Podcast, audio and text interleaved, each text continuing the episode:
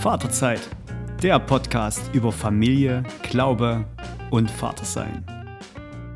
Dann sagt er so, ja, lass uns doch einfach in den Baumarkt fahren und die größte Leiter holen, die es gibt, und dann holen wir die aus dem Himmel einfach wieder zurück. Ich habe schon auch erlebt, dass viele für uns gebetet haben. Das hat mir auch geholfen, weil ich selber, glaube ich, ja nicht mehr wirklich beten konnte. Also nach dieser Erfahrung, dass das erste Mal so zu glauben, boah, das geht wirklich, ich glaube, Gott, du kannst dieses Wunder tun, hat das irgendwie nicht getan. Und das, das bleibt für mich auch eine offene Frage bis jetzt so. Schön, dass du wieder mit dabei bist heute beim Podcast Vaterzeit, der Podcast über Glaube, Familie und Vatersein.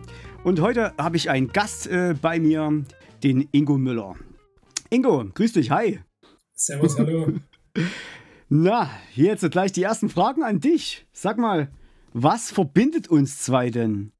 Oh, uns zwei. Also erstmal haben wir zusammen ähm, studiert, ähm, CWM-Kolleg, äh, nicht im gleichen Kurs. Du warst ein Jahrgang über mir, aber ihr wart ein super Kurs. Ich habe äh, gerne Zeit mit euch verbracht. Unter anderem beim Fußballspielen oder so. Und mit dir verbindet mich noch ein Surfcamp, was wir gemeinsam oh, gemacht ja. haben. Wirklich ein sehr besonderes Highlight. Ich glaube, da haben wir uns eigentlich ein Geschenk gemacht äh, und unsere Jobs haben das erlaubt. Das war eine ziemlich coole Sache. Ähm, das verbindet uns, ja. Und ein bisschen gemeinsame Geschichte natürlich, ja. Hm. Da hatte ich auch noch einen Sixpack, glaube ich, in meiner Erinnerung zumindest. Ja, in meiner Erinnerung hatte ich das auch. und ich habe gesehen, ich habe gesehen, wie du die Welle genommen hast und wirklich da ein paar Wellen geil standest. Ja, ja, ja. aber also ja, das hat Spaß gemacht. Also wirklich, wirklich mit dir zusammen. Ich könnte sofort loslegen und nochmal, aber ich muss ein bisschen was, äh, müsste ich diesmal ein bisschen trainieren und vorbereiten. Okay, ja, krass. Sag mal, du bist ja auch Papa und hast auch Kinder. Äh, äh, wie überlebst denn du gerade Homeschooling? Äh, das ist mal so und mal so echt Tagesform, würde ich sagen. Ähm, die letzten zwei Tage, muss ich sagen, war es ein reines Überleben weil einfach die Motivation manchmal nachlässt und es einfach nicht meine Rolle ist und für alle Beteiligten schwierig ist auszuhalten. Dann gibt es hm. Tage, da läuft das super. Es liegt ein bisschen an Aufgabenfülle. Wie leicht fällt es, wie viel ist falsch und wie, wie gelassen ist wer, mit welchem Fuß ist man aufgestanden und so und wie gnädig sind wir miteinander. Das geht, glaube ich, vielen so gerade, das stimmt. Ja, absolut. Ja. Genau, Ingo, wenn man dich googelt, findet man ja richtig viele Sachen über dich. Zum Beispiel, dass du äh, Spiele erfindest. Ja, das stimmt. Ähm, also ich habe mich noch nicht gegoogelt, ich äh, muss ich mal machen. Aber ähm, ja, klar, ich, ähm, Spielen ist eine Leidenschaft von mir. Und tatsächlich habe ich auch mal angefangen, welche zu entwickeln gestartet habe ich wirklich mit so, ich wollte so das neue Spiel des Jahres und so voller Illusionen und Träume und so. Habe wirklich auch ein paar Sachen gemacht, die so ganz kommerziell genutzt äh, werden könnten oder so, aber kein Verlag wollte mein Zeug. Ähm, okay. Und dann bin ich ein bisschen zum, zum christlichen Zeug übergegangen und äh, da bin ich jetzt stecken geblieben. Aber tatsächlich mache ich immer mal wieder was, wenn mir was in den Kopf kommt. Genau, äh, machst du das in deiner Freizeit oder wie bist du beruflich unterwegs momentan? Also das Spielerfinden mache ich mal so, mal so. Und tatsächlich äh, passt das manchmal gut in meinen Job, weil ich bin Jugendreferent beim Deutschen EC-Verband und da passt das manchmal auch rein in Materialentwicklung. Wir haben einen eigenen Verlag, das bietet sich schon an. Und manchmal mache ich es tatsächlich auch ähm, so nice to have. Ähm, jetzt letztens noch mit einem Kumpel vor einem halben Jahr, ja, oder so, als es eben noch möglich war. und ähm, ja, das war eigentlich ganz cool. Und beruflich, du fragst ja, was ich auch beruflich mache. Ich arbeite beim Deutschen EC-Verband, bin dort angestellt als Referent für Teenagerarbeit und Team EC. Teenagerarbeit, da mache ich so Verkündigungsdienste, Materialentwicklung, ähm, dies und das. Alles, was so hm. anläuft für Teenager, so 13 aufwärts. Und Team EC, das sind vier bis fünf FSJler, die ihr FSJ bei uns machen. Wir schulen die, entwickeln mit denen ein Programm für Kinder und dann touren die durch ganz Deutschland quasi. Also okay. Also bei euch in Zwickau könnten die im Grunde ein Kinderbibelwochenprogramm machen oder wo auch immer, äh, wer hier gerade zuhört. Ne? Hm.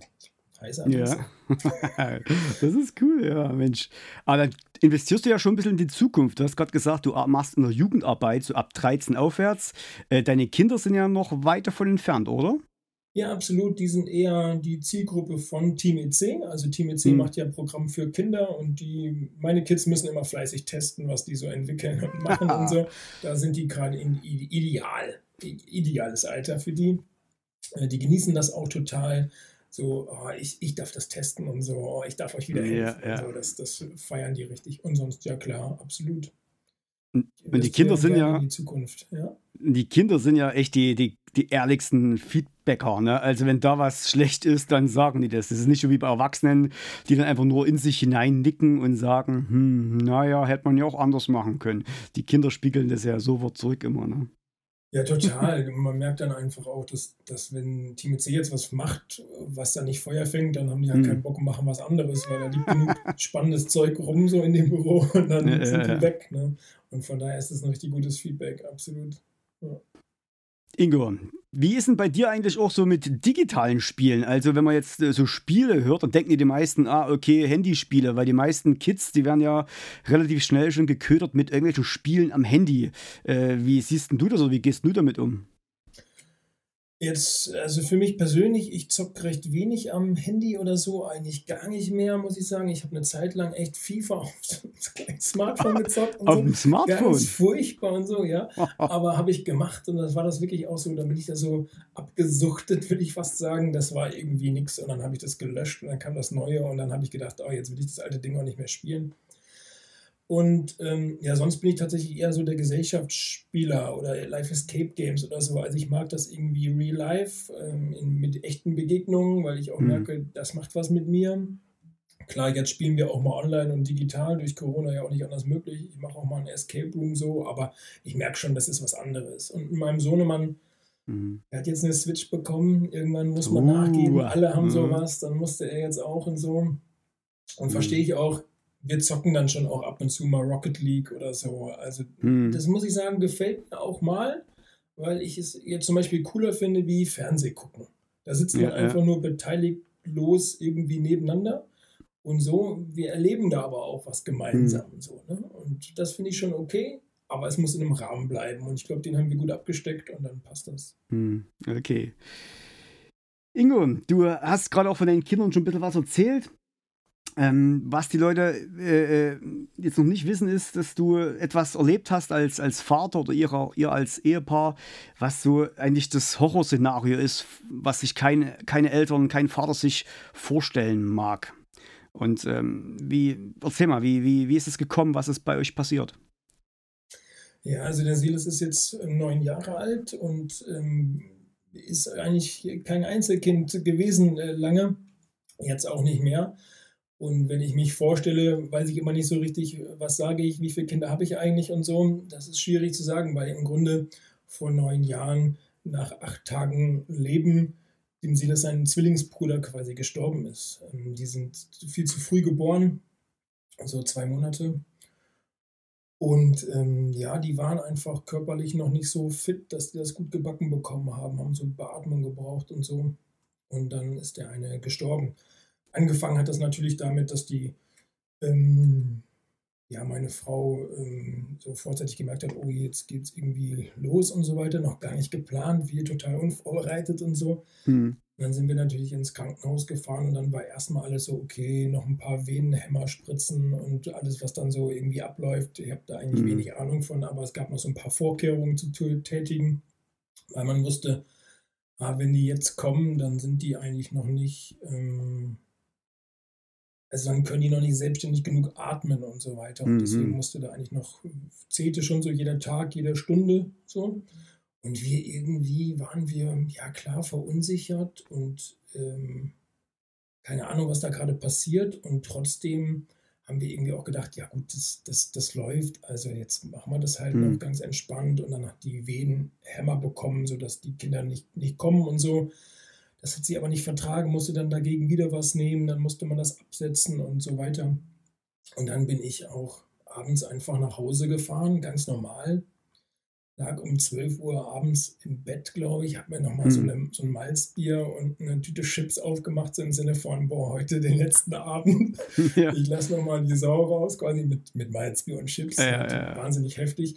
Und und dann rufte mich meine Frau an und sagte, du Ingo, du musst ins Krankenhaus kommen, die kommen jetzt. Oh. Und ich gedacht, hä? Willst du mich verarschen? Also ich habe wirklich, ich habe es ihr wirklich gesagt, willst du mich verarschen? Weil ich habe gedacht, so jetzt kriege ich für alle Späße, die ich jemals gemacht habe, kriege ich jetzt voll einen rüber und so. Nee, nee, meinte sie, nee, nee, ist das bei ihr ernst? Ich also sofort aus dem Bett gehüpft und, äh, und losgefahren. Also ich war ziemlich schnell, muss man sagen. Mhm. dabei noch Gebetsnewsletter geschrieben und so weiter, keine mhm. Ahnung was. Und dann ging es ab und dann sind die gekommen. Ich bin gerade noch so ins Krankenhaus gekommen, dass ich das miterlebt habe, wie die zur Geburt, also zur Welt gekommen sind, ähm, per Kaiserschnitt dann natürlich. Und ähm, das war schon irgendwie wie in einem Film. Also ich habe auch überhaupt mhm. gar nicht mehr darüber nachgedacht, dass das irgendwie komisch oder doof ist. Oder ich habe auch, glaube ich, wenig Angst gehabt, dass da was schief geht. So für mich war das irgendwie alles ganz normal. Mein, mein erstes Kind, ich habe im Grunde eh keine Ahnung, wie das normal mhm. läuft. Für mich gab es gar keinen Vergleich. Mhm. Und dann habe ich die ein bisschen schade nur kurz gesehen, weil dann werden die sofort erstmal versorgt. So. Mhm. Dafür hat die Krankenschwester richtig einen drauf bekommen, auch, muss man sagen. Der Arzt fand das gar nicht gut, dass der die uns noch gezeigt okay. hat. So. Aber oh, ich fand es super, weil man hat irgendwie die Kinder kurz gesehen und dann sind die versorgt worden und dann durfte ich irgendwie ich glaube nachts um zwei oder so, drei, irgendwas war es, war ich dann im, äh, ja, in dem Krankenzimmer, wo die Kinder dann mhm. untergebracht waren, in den Inkubatorlagen. Und auch das war für mich irgendwie kein, kein Moment von, mhm. wie furchtbar. Also klar, mhm. die waren super klein, wirklich klein, ja, Milchpackung klein. Ne? Also mhm. ähm, und die waren beatmet und so Beatmungsgeräte zu sehen und so, das war alles nicht schön, würde ich sagen. Trotzdem waren das meine Kinder. Mhm. Und für mich deswegen trotzdem total schön, die zu sehen und für sie da zu sein, wo man eben konnte. Mhm. Ähm, ja, und so, so ging das dann die ersten Tage.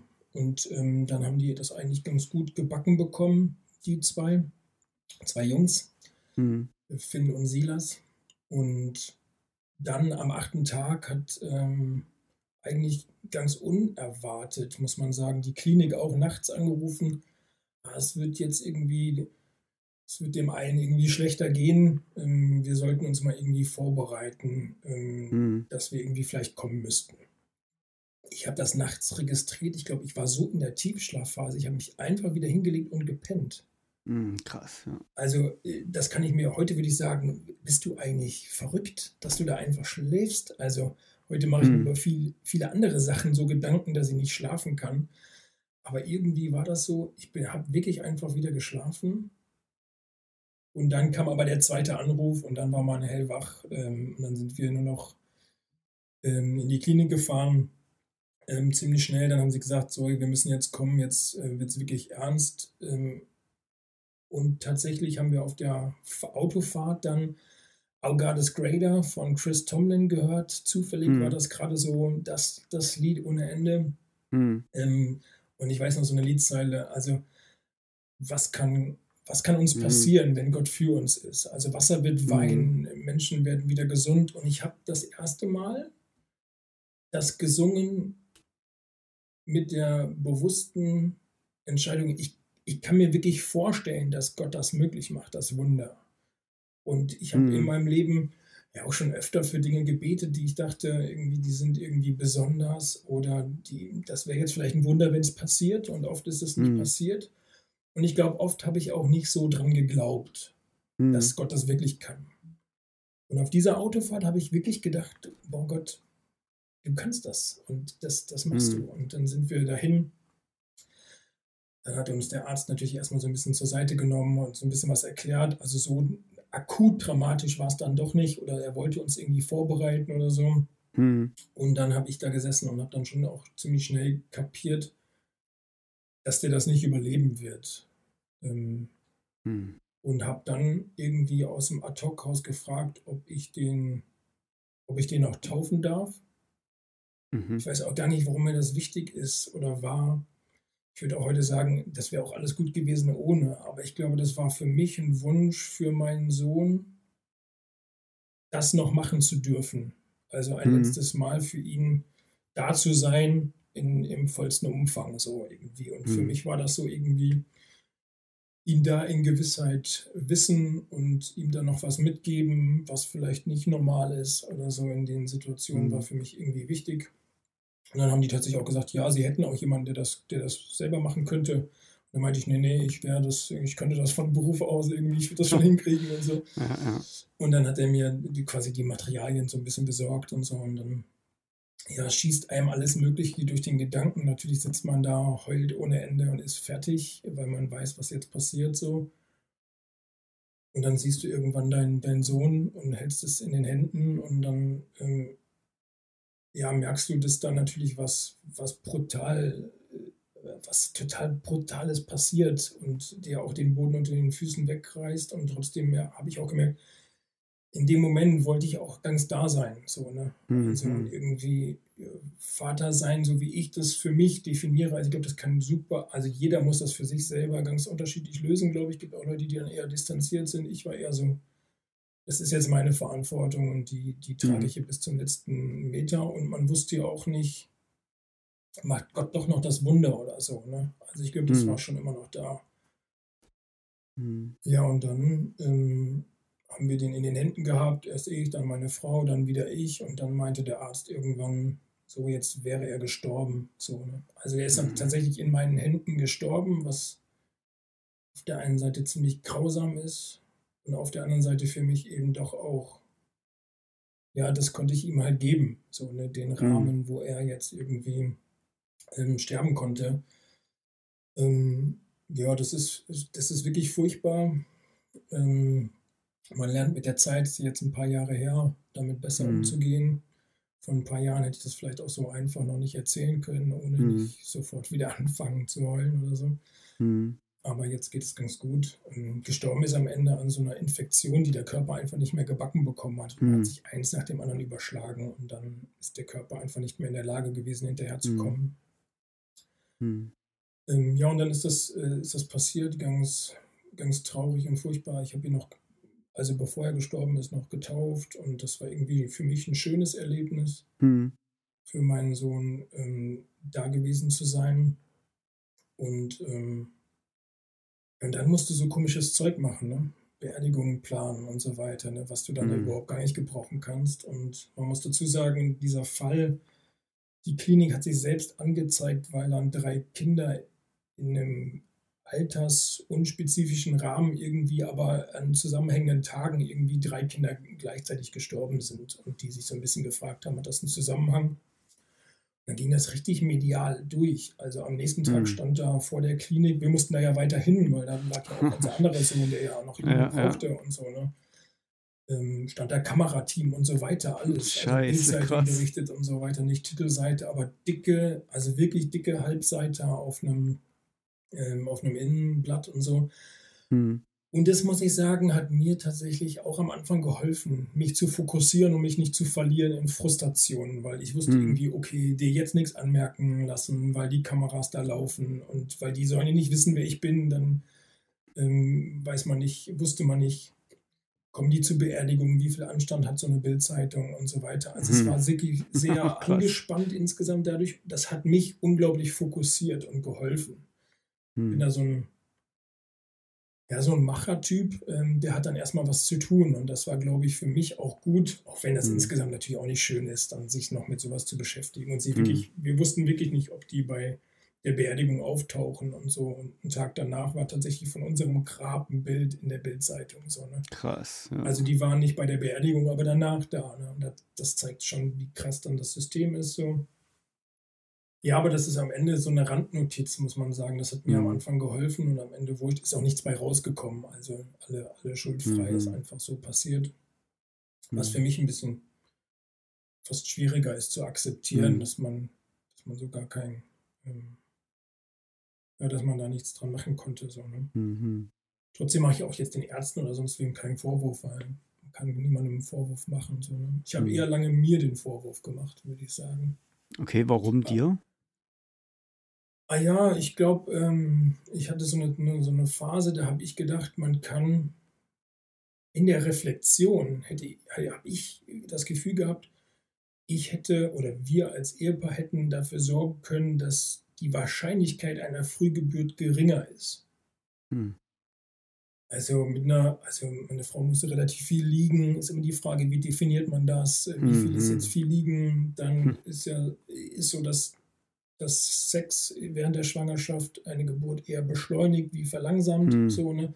Ja, ja. Dahinter fragt man sich dann natürlich und überlegt mhm. dann, ja, wo kann man was machen. Ähm, es gab schon eine Phase, da habe ich da mit mir gerungen.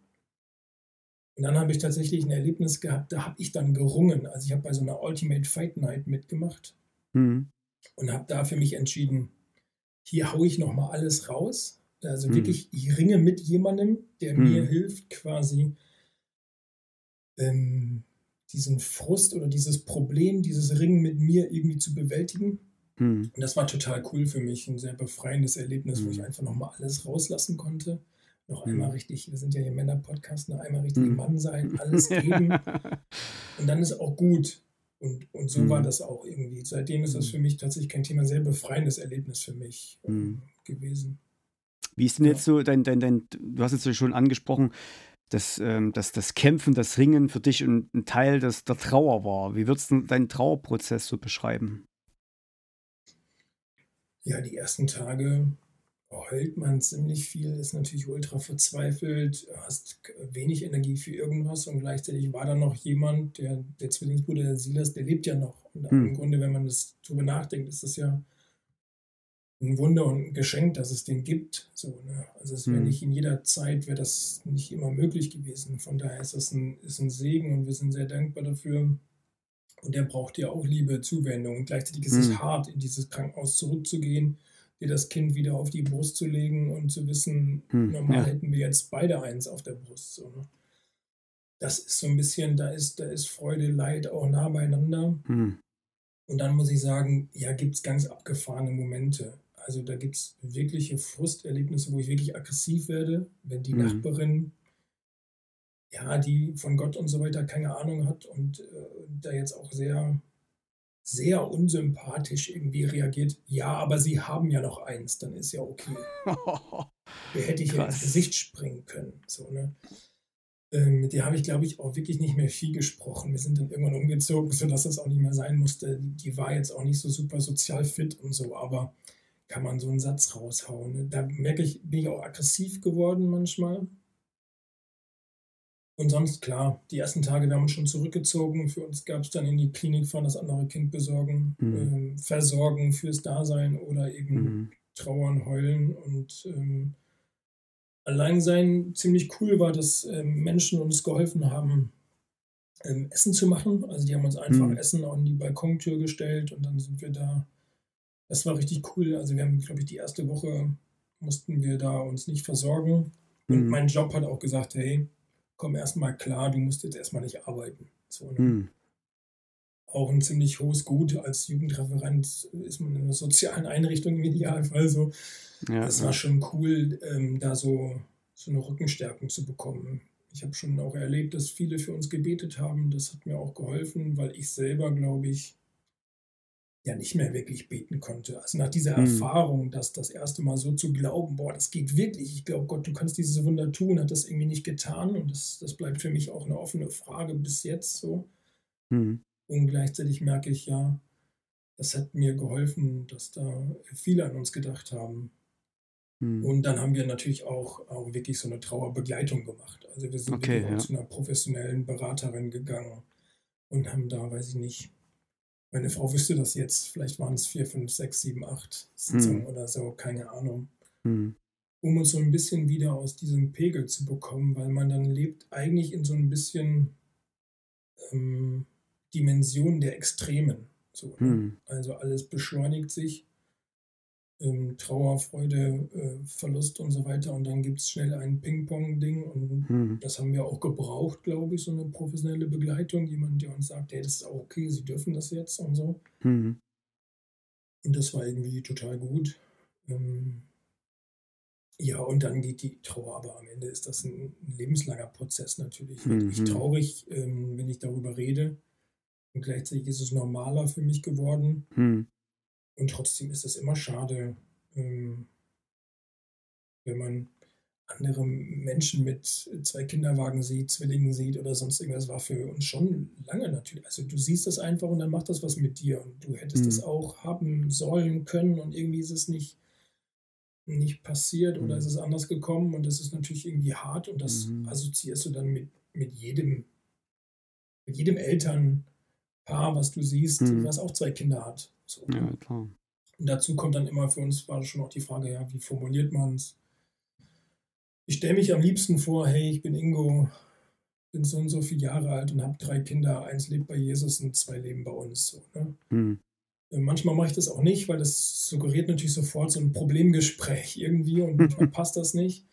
Aber so stelle ich mich irgendwie am liebsten vor, weil so ist es für mich. Also wir haben tatsächlich auch ähm, uns überlegt, dass wir nicht an dem, an dem Tag, wo Finn gestorben ist, ähm, da irgendwie was machen, weil es ist auch dem Sieger sein Geburtstag und der soll Geburtstag mhm. feiern, ohne dass das ein Problem ist. Wir machen da, wir nennen das irgendwie Finns Himmelfahrt und machen das an dem Tag, wo er dann im Grunde mhm. ähm, gestorben ist. Und wir versuchen so ein paar Sachen für uns, hat uns das geholfen, die Perspektive klar zu kriegen. Also für mich war immer klar, dass Finn jetzt da ist, wo ich mal hin möchte. Mhm. Im Himmel bei Gott. Und manchmal sehne ich mich mehr danach, bei ihm zu sein und manchmal mhm. weniger so. Ähm, und manchmal würde ich mir auch wünschen, er wäre hier und es wäre alles ganz anders gekommen. Es gab eine Zeit, da war das nochmal richtig hart, glaube ich. Ja, würde ich schon sagen. Weil wir gemerkt haben, dem Silas fehlt es eigentlich noch mehr. Mhm. Also manchmal würde ich sagen, der ist halt als Zwilling geboren und fürs Zwillingsein gemacht. Also der liebt Gemeinschaft, der mag nicht alleine sein, der, der, der, mhm. der will mit jemandem spielen, der in seinem Alter ist und so. Und für den war jetzt sein kleiner Bruder, der jetzt quasi ähm, dann vier Jahre später nachgeschoben kam, quasi, mhm. ein totaler Segen. Also wie gern er mit dem spielt, wie lieb er den hat. Ähm, und so zeigt mir noch mehr, dass er das mhm. eigentlich, dass das schade auch für ihn ist. Und Du hast gerade gesagt, auch so mit dem den Trauerprozess. Wie, wie, also ich habe auch von Leuten gehört, dass, äh, dass, dass Frau und Mann ja unterschiedlich trauern teilweise und sich dadurch auch in der Trauer verlieren. Wie war das bei euch? Also, wie habt ihr euch nicht verloren in der Trauer? Ja, also in der ersten Phase haben wir beide heulen können. Hm. Ähm, also wirklich auch, auch miteinander trauern, traurig sein. Und dann gab es, glaube ich, jeweils Phasen, wo der eine das konnte und der andere immer die andere Rolle eingenommen hat, also hm. die des Starkens, also hm. des Halten. Und jetzt darfst du traurig sein und ich nicht. Hm. Und du darfst verzweifeln und ich jetzt aber nicht. Und, so.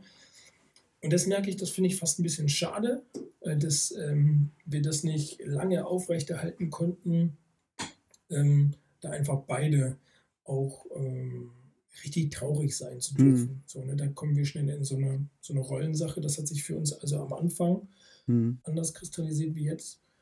Ja, klar haben wir auch daran gestritten und wir sind auch verzweifelt und wir haben uns auch immer wieder Hilfe geholt von Menschen, die uns begleiten mhm. oder beraten, um dann damit gut langfristig klarzukommen. Trotzdem war für uns immer klar, wir, wir wollen das gemeinsam meistern und haben auch noch genug andere mhm. Aufgaben, ähm, um das zu hm. schaffen. So, ne? Mhm. Ähm, und ja, jetzt mhm. auch Kinder, die uns auch brauchen. So, ne? Hm. Hm. Und für uns war schon aber auch klar, ja, wir wollen das auch gemeinsam schaffen. Also es stand eigentlich nie so zur Diskussion, da jetzt irgendwie aufzugeben und getrennte Wege zu gehen. So. Okay, und die getrennten Wege. Ja. Und die getrennten Wege jetzt, äh, also war das für dich auch in, in irgendwann mal ein Thema mit, mit Gott, dass du irgendwann gesagt hast, Mensch, our God is greater. Du warst an dem Moment echt nicht größer als der, der, der Tod. Hast, war das für dich auch mal ein Thema zu sagen, ich gehe getrennte Wege mit Gott? Nee, muss ich sagen, eigentlich nie. Also ich habe schon auch, ich habe meine Anfragen bis heute und ich hm. habe meine Schwierigkeiten mit Beten in bestimmten Situationen bis heute. Ich kann für was weiß ich was alles beten, habe ich kein Problem mit. Aber wenn es ernst wird, merke ich, boah, kann ich das jetzt wirklich mhm. tun und glaube ich daran oder nicht? Da bin ich einfach mhm. enttäuscht, muss man sagen. Also ich mhm. bin schon auch enttäuscht von Gott. Und ich bin manchmal auch sauer. Was ich ihm nicht vorwerfe, ist ein Warum tust du das oder so. Also ich habe mhm. diese klassische Warum-Frage irgendwie selten gestellt, weil ich gemerkt habe, ich hätte das alles nicht erleben wollen ohne einen Gott. Hm. Also da muss ich sagen, nee, das hätte ich nicht erleben wollen. Ohne, ohne die Perspektive finde es da, wo ich mal hin will. Ohne einen Halt, wo ich mir doch irgendwie spüre und sicher bin, er ist irgendwie größer wie das, was ich gerade erlebe. Und Jesus hm. hat selber unglaublich gelitten. Also das hat mich schon getragen, würde ich sagen. Mehr wie mein Frust groß war ihm hm. gegenüber. Und trotzdem hat das was mit unserer Beziehung gemacht. Hm. Absolut. Hm. Also es bringt es auf sowohl in der Intensivität auf ein anderes Level, weil man was gemeinsam erlebt hat oder nicht hm. erlebt hat man sich das schon auch mal vorwirft und das, das, das werfe ich Gott immer mal wieder auch vor, dass hey, das hätte nicht sein müssen, denn mhm. du hättest es äh, in der Hand haben können. Und klar, aber getrennte Wege gehen äh, wäre für mich auch nie eine Option gewesen. Nee. Mhm. Also dafür bin ich irgendwie zu gesättelt und weiß auch, dass mhm. viele andere auch ihr Päckchen zu tragen haben. Und mhm. ich habe meins und es ist bestimmt nicht so, dass, dass, dass viele mit mir tauschen wollen. So, mhm. welche Eltern wollen schon hm. Dass ein Kind vor ihnen stirbt, so, ne, das, das will man nicht. Das irgendwie gehört das nicht in den Kreislauf der Zeit, das passt nicht so richtig und so. Ähm, ja, aber ich habe mich nie richtig abgewandt. Das ist auch nicht mal so. Hm. Es gibt ja so Menschen, die mal so auf so echt, sag jetzt einfach mal Gott, du kannst mich mal und dann hm. probiere ich mal meinen Weg. Hm. Habe ich nie gemacht, war für mich nicht meiner. Ich habe gemerkt, Gott ist eher der, der mir Halt mhm. gibt in der Situation, mich trägt, überhaupt noch irgendwie Perspektive vermittelt, mhm. warum ich hier weitermachen sollte. So. Das hat mich eher getragen, wie. Mhm. Wie habt ihr das dann auch irgendwann thematisiert? Also irgendwann kam ja wahrscheinlich du diese, dieses Verlangen noch auf, dass er dem Silas das irgendwie gesagt hat. Wie habt ihr das gemacht? Ja, das ist ganz spannend. Wir haben das immer ganz automatisch gemacht. Also wir haben nie was verheimlicht. Also mhm. für uns war immer wichtig, wir verheimlichen hier niemanden, weil der gehört zu uns. Und am liebsten stelle ich mich sogar so vor, würde ich sagen. Mhm. Und da entscheide ich manchmal einfach im Sinne der Vorstellungsrunde, dass ich das jetzt nicht mhm. sage, aber das ist für mich dann auch keine Verheimlichung oder so, sondern mhm. ich mache es jetzt nicht komplizierter, als es ist. Mhm. So. Ähm, ja, mit dem Silas sind wir immer so umgegangen. Der weiß das, der wusste das ziemlich früh und dann haben wir mit dem so lange geredet, wie er das wollte. Und auch, mhm. wir haben auch eigentlich nur mit ihm darüber geredet, wenn er das wollte. Also das Thema ist eigentlich von uns auf nie gekommen. Ich glaube, es gibt so ein paar Sachen, wo wir das manchmal sagen. Formulierungstechnisch bin ich da manchmal ein bisschen spitzfindig. So. Also ich spreche nicht davon, dass, dass Finn tot ist zum Beispiel. Das kann ich mhm. nicht ertragen, weil das ist der nicht. Also mhm. der lebt woanders, wie ich lebe, und das ist furchtbar genug, aber der ist nicht tot. Er ist gestorben und lebt jetzt woanders. Das ist für mich so eine Formulierung, die ich, die ich sehr wesentlich finde. Ähm, mhm. Da habe ich auch manchmal mit meiner Frau gestritten, wenn sie das anders gesagt hat. Da habe ich gesagt, nee, mhm. das kann ich mir nicht anhören, das will ich nicht. Mhm. So, ne? Also da merke ich sofort irgendwie Leidenschaft und Energie für irgendwie die, die richtige Betitelung, weil das ist mir mhm. wichtig, weil es verändert alles. Mhm, so, richtig. Und ähm, ja, so ist das auch. Und äh, auch mit dem Silas gewesen. So, ne? Mir ist es schon wichtig, dass er weiß, dass er einen Bruder hat. Nicht hatte, sondern hm. hat. Und wir ihm diese Perspektive auch vermitteln. Und da kommen ja auch coole Gedanken bei Raum. Hm. Also er hat mal abends im Bett gelegen. Oft ist das so Abendsthema dann. Hm. Ja. Dann sagt er so, ja, lass uns doch einfach in den Baumarkt fahren und die größte Leiter holen, die es gibt, und dann holen wir die aus dem Himmel einfach wieder zurück. Okay. So, und du denkst dir, ja, wie cool. Also genau das hm. ist es ja. So, ne? hm. Also in Kindperspektive ist das ja wahnsinnig hm. viel ausgedrückt. So, ne? Er wünscht sich natürlich seinen Bruder wieder und er ist immer mal wieder nochmal traurig und dann sprechen wir darüber und dann hm es ist absolut kein Tabuthema für uns geworden. Ähm, das finde ich immer furchtbar, wenn man sich über sowas nicht unterhalten kann. Das war mir mhm. immer wichtig. Und konnten wir auch, glaube ich, von Anfang an nicht tun. Also ich war Jugendreferent, ich habe mit Menschen zu tun gehabt, die wollten wissen, wie sie jetzt mit mir umgehen können. Das ja, klar. musste ich proaktiv mit umgehen. Ich musste denen sagen, hey Leute, ähm, so und so, äh, geht das jetzt mit mir? Einfach ganz normal. Und wenn ich irgendwas sage, dann, dann dann müsste er Rücksicht nehmen oder so, aber sonst normal. Mhm. So, ne? ähm, ich habe halt auch andere Menschen erlebt, wo jemand gestorben ist, ähm, ein Teenager aus einer Familie oder so, und die Familie hat sich einfach sehr abgekapselt von allem. Hm. Und dadurch wusste niemand mehr so richtig, wie können hm. wir mit denen umgehen. Und das hm. wollte ich natürlich auch nicht. Also ich wollte weiterhin Jugendarbeit machen und für die Jugendlichen da sein. Und die wollten irgendwie, glaube ich, sogar auch für mich da sein, auch wenn das natürlich hm. irgendwie vielleicht nicht passte oder so. Ne? Aber doch, die haben ja auch mitgelitten und so. Ne? Für die hm. war das auch oft auch total unverständlich. So, deswegen musste ich hm. drüber reden. Und ich bin auch eher der reflektieren, drüber reden. Das ist für hm. mich auch irgendwie so eine Art, selber mit meinem Zeug klarzukommen. Also hm. mache ich im Grunde bei X Sachen. Mhm. So. Du hast vor uns doch gesagt, Du hast vorhin auch gesagt, in der ersten Woche haben Leute für euch gekocht. Also man hat ja meistens so, irgendwie, man ist gelähmt. Ne? Man hört es von Leuten und denkt, boah, was, was, was kann man jetzt denen Gutes tun, außer irgendeine Karte schreiben? Wo würdest du denn sagen, was war denn bei euch etwas, was ihr erlebt habt, wo ihr gesagt habt, wow, das ist ein Zeichen der Wert oder der, der, der Zuwendung von Menschen, die euch gut getan haben? Vielleicht auch als Ideen für Leute, die vielleicht Ähnliches in ihrem Umfeld erleben. Ja. Also ich glaube, das ist immer sehr sehr individuell. Hm. Also ich glaube, das, was mir jetzt gut getan hat, kann anderen, vielleicht kann das eine, ähm, wie sage ich es, vielleicht ist das too much, also einfach hm. zu viel, vielleicht ist es sogar eine ins intime Eingreifen, so, das kann auch sein. Also für uns ist zum Beispiel mal jemand einfach, wir waren hinten, saßen auf dem auf der Terrasse, haben geheult und dann ist jemand hinten rum reingekommen, weil wir vorne nicht geöffnet haben. Und das mhm. war für uns irgendwie so ein Eingreifen in die Privatsphäre. Das hat nichts gebracht. So, ne? mhm, auf okay. der anderen Seite habe ich erlebt, diese Menschen, die für uns gekocht haben, die haben uns ja nicht gefragt, können wir für euch kochen? Mhm. Und haben, wir haben dann gesagt, ach ja, das wäre das super. Mhm. Ich glaube, wir hätten niemals uns das schenken lassen, dass die kochen für mhm. uns.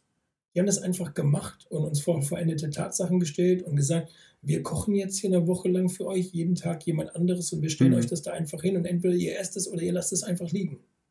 Hm. Und das war cool, weil das war einfach so, du musstest dich nicht verteidigen und irgendwie gucken mit, ah oh nein, ich will nicht irgendwie jetzt der hm. Bedürftige sein, sondern die haben einfach gesagt, es ist mir egal, was du jetzt damit machst. Wir machen das jetzt so, um euch zu hm. entlasten, weil wir glauben, euch tut es gut. Und wenn ihr es nicht wollt, dann kocht er halt selber und dann steht es da halt hm. rum. Ist auch okay. Und am Ende war sowas halt der totale Geschenk. So, ne? Aber natürlich auch Leute, die für uns da waren, mit uns gesprochen haben, uns in den Arm genommen haben hm. vorbeigekommen sind, mit uns getrauert und geheult haben, uns Dinge abgenommen haben. Das ist natürlich cool. so hm. diese Jobfreigabe, das war echt auch ein echtes Geschenk, so hm. einfach zu sagen, ich glaube, ich hätte da jetzt auch einen Monat lang gar nicht arbeiten können und das wäre okay für die gewesen. Hm. Und das ist natürlich, also, ja, es ist super. So, so hm. Geschenke, also von, von so Chefs kann man nur träumen, glaube ich. Und hm. ähm, ja, und von so Freunden, die das einfach so übernehmen auch. Also ich würde schon sagen, wenn man erst groß drüber reden muss und diskutieren muss, was kann ich dir eigentlich Gutes tun? Einfach mhm. mal was machen und probieren und sagen, also schon die, die, den Ausweg lassen, ist auch nicht anzunehmen, ist schon wichtig, mhm. damit man sie nicht überfällt mit irgendwas, was jetzt irgendwie, wo sie sagen, nein, das ist mir aber wichtig, ich, ich möchte mhm. das nicht oder so. Ich glaube, den Ausweg mhm. muss es immer geben und trotzdem würde ich sagen, das war hier mit dem Essen zum Beispiel total gut gegeben mhm. und hat uns total geholfen in der ersten Zeit. Hm. Okay. Und dann war gleich dieser Beratungstermin, ähm, dann, die uns auch gesagt hat, ja klar mache ich das jetzt für euch. Also die Frau mhm. ist immer super dicht und so. Und trotzdem hat sie gesagt, nee, ihr seid mir wichtig, ich mache das für euch. Ich, ich baller mir das irgendwie rein und so. Das, das war auch mhm. voll, voll schön und voll das Geschenk. Und dann hm. Beerdigungskosten und so weiter. Also gibt es dann so viele Sachen, auch Kleinigkeiten, wo meine Eltern dann einfach gesagt haben, ey, macht euch mal um das Grab bitte keine Gedanken. Mhm. Egal was das kostet, das zahlen wir. Mhm. Das ist jetzt nur was Finanzielles und trotzdem weißt du gleich, okay, du musst über eine Sache irgendwie einfach gar nicht mehr nachdenken. Und da habe ich auch hm. kein Problem mit, das Geschenk anzunehmen. Da würden vielleicht andere auch sagen, nein, ich zahle das selber oder sowas. Der Grab ist mir auch tatsächlich nicht so mhm. wichtig. Also wir sind da nie, wir sind ja auch weggezogen und das war kurz komisch. Okay. Und trotzdem merke ich, das Grab ist nicht der Ort, wo ich mich aufhalte, um zu trauern. Hm. Ich habe hier einen Baum gepflanzt. Das ist dann der Ort, okay. wo ich manchmal hingehe, weil ich bin irgendwie mehr an dem Leben interessiert, wie an dem Ort, wo irgendwie alles angeblich tot ist. So. Hm. Und ähm, das war für mich eigentlich ein viel schönerer Moment. Ich habe hier drei Bäume gepflanzt für meine drei Jungs. Mhm. Und ähm, auch wenn der eine gerade nicht mehr lebt, das wissen auch die anderen Kinder. Also die wissen, mhm. wem gehört welcher Baum und die sind so mhm, konzipiert, cool. dass die sich gegenseitig gut tun, befruchten, also im Sinne mhm. von, dass sie bessere Frucht geben können und so weiter. Und mhm. das wissen die und die feiern ihren Baum irgendwie so. Ne? Also das haben wir jetzt letzten Sommer, also Corona halt, ne? dank sei mhm. Corona, sowas geht auch nur dann, weil man mal Zeit hat da haben wir die, die Bäume gepflanzt. So, das ist irgendwie hm. jetzt mein Ort geworden, wo ich mal hingehe, wenn ich irgendwie hm. traurig bin. So, ne? Hm. hm. Ja, aber ich finde den Ort irgendwie, also ich mag, das ist irgendwie Zufall gewesen mit diesem Baum. Wir haben erst eingefunden, habe ich gesagt, nein, ich pflanze drei. Und dann kam so die hm. Idee. Und jetzt merke ich irgendwie, dass ich das richtig gut finde. Also mhm. ich, ich mag das, ähm, mhm. weil das für mich die richtige Perspektive ist. Mhm. Ähm, die Perspektive Ewigkeit und eben Leben und nicht Sterben und, und Traurigkeit und Verzweiflung, wobei die natürlich legitim ist. Also ich habe die auch mhm. gehabt und habe die auch immer mal wieder noch, aber ich möchte mich auf das mhm. andere konzentrieren. Und mal gelingt mir das eben besser und mal schlechter. Aber mhm. das Symbol des Baumes gefällt mir irgendwie besser wie mhm. des Grabes. Mhm. Du hast doch gesagt, jetzt mit dem, dass du Wege gefunden hast, wie du trauerst. Ähm, ganz oft sagt man ja, dass Männer und Trauern und Gefühle zeigen ja da ein bisschen schwierig ist. Wie hast du das empfunden? Ja, ich habe schon während dem Studium, ähm, kannst du dich vielleicht erinnern, auch schon mal geheult, weil mich meine damalige Freundin verlassen hat mm. und mhm. so. Also ich konnte, Stimmt, ich erinnere mich. ich, ich konnte schon sagst, immer vor Leuten heulen. ähm, von daher ist mir das vielleicht, fällt mir das irgendwie leichter. Nein, ich glaube, ich bin jemand, der schon kommunikativ ist und mhm. auch Emotionen ausleben kann, sowohl positive als auch negative. Mit mir kann man auch richtig mhm. streiten. Das kann mhm. ich leider auch vor Leuten ausleben. Mhm. Ähm, und energisch sein und beim Fußball fluchen und so. Und, und das kann ich tatsächlich bei anderen Dingen auch. Mhm. Ich würde schon sagen, dass die Tragödie in meinem Leben eher dafür gesorgt hat, dass ich jetzt so bei kleineren Dingen nicht mehr so empfänglich bin. Ähm, mhm. Und ich eher denke, oh ja, was ist das schon? Also so, mhm. haut mich jetzt nicht um, ist okay. So, mhm. und ich trotzdem aber genauso viele frustrierende Dinge erlebe, die mich runterziehen. So, das meine ich gar nicht. Ich bin jetzt nicht immer mhm. super glücklich, weil ich ja weiß, es geht viel schlimmer. So, ne? Da bin ich auch wieder ganz normal gesättet äh, und gesättigt worden, irgendwie vom, vom Leben so. Mhm. Aber ähm, ja, ich würde sagen, ich kann meine Gefühle schon auch ausdrücken und wahrnehmen und habe da trotzdem auch noch ein bisschen Luft nach oben, mhm. Ähm, das in dem richtigen Moment zu tun. Also ich merke es mhm. oft ein bisschen zu spät, äh, wie es mir eigentlich wirklich geht. Mhm. Ähm, da kann ich noch ein bisschen lernen, das zu einem Zeitpunkt zu wissen, wenn man noch steuern kann und nicht, ja, wenn es zu spät ist. So. Okay, okay. Ja. Ähm, aber ich habe jetzt kein Problem damit, grundsätzlich zu merken, was in mir los ist oder so. Mhm. Ja. Mhm. Und tatsächlich, klar, manchmal fehlt mir vielleicht einfach auch die Ruhe, ähm, mhm. das dann doch zu spüren, weil man sich ja schon ziemlich vollballert. Jetzt gerade seit irgendwie gefühlten zwölf Monaten ist eh Ausnahmezustand und so. Das fällt immer noch mal schwieriger, runterzukommen, mhm. wenn man sich quasi nur noch zwischen Homeschooling Hausarbeit, Schule, Beruf, keine Ahnung, was alles abwechselt. So, ne? Das hm. ist natürlich auch, auch enorm schwierig. Und trotzdem würde ich sagen, ja, ich spüre auch jetzt, wie es mir geht oder so. Hm, okay.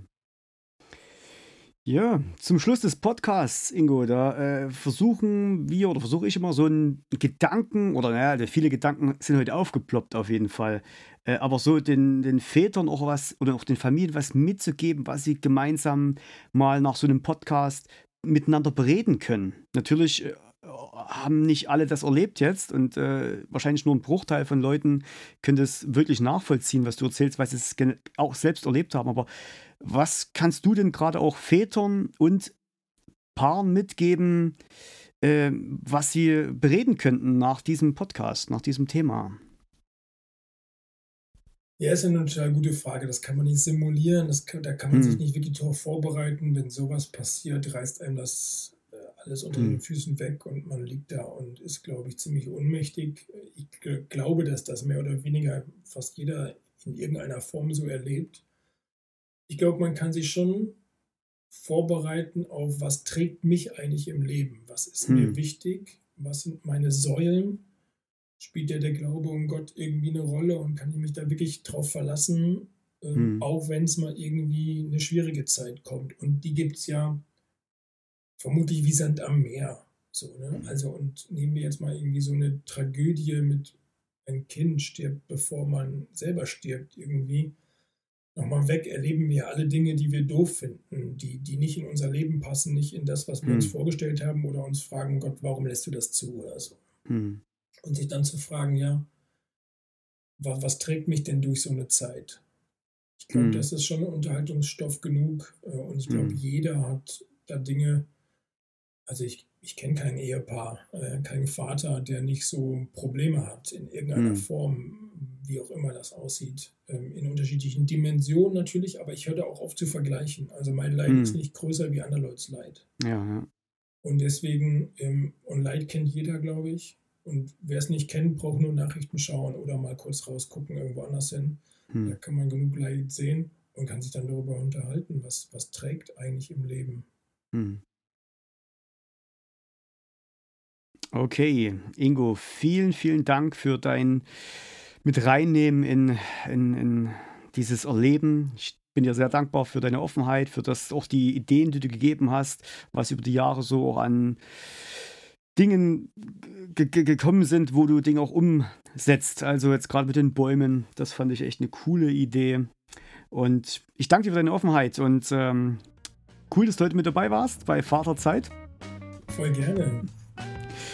Genau, und ähm, ihr, die jetzt gerade das alles angehört habt, wünsche ich euch weiterhin viel Kraft für euren Alltag mit eurer Familie und bis zum nächsten Mal. Ciao. Ciao, macht's gut.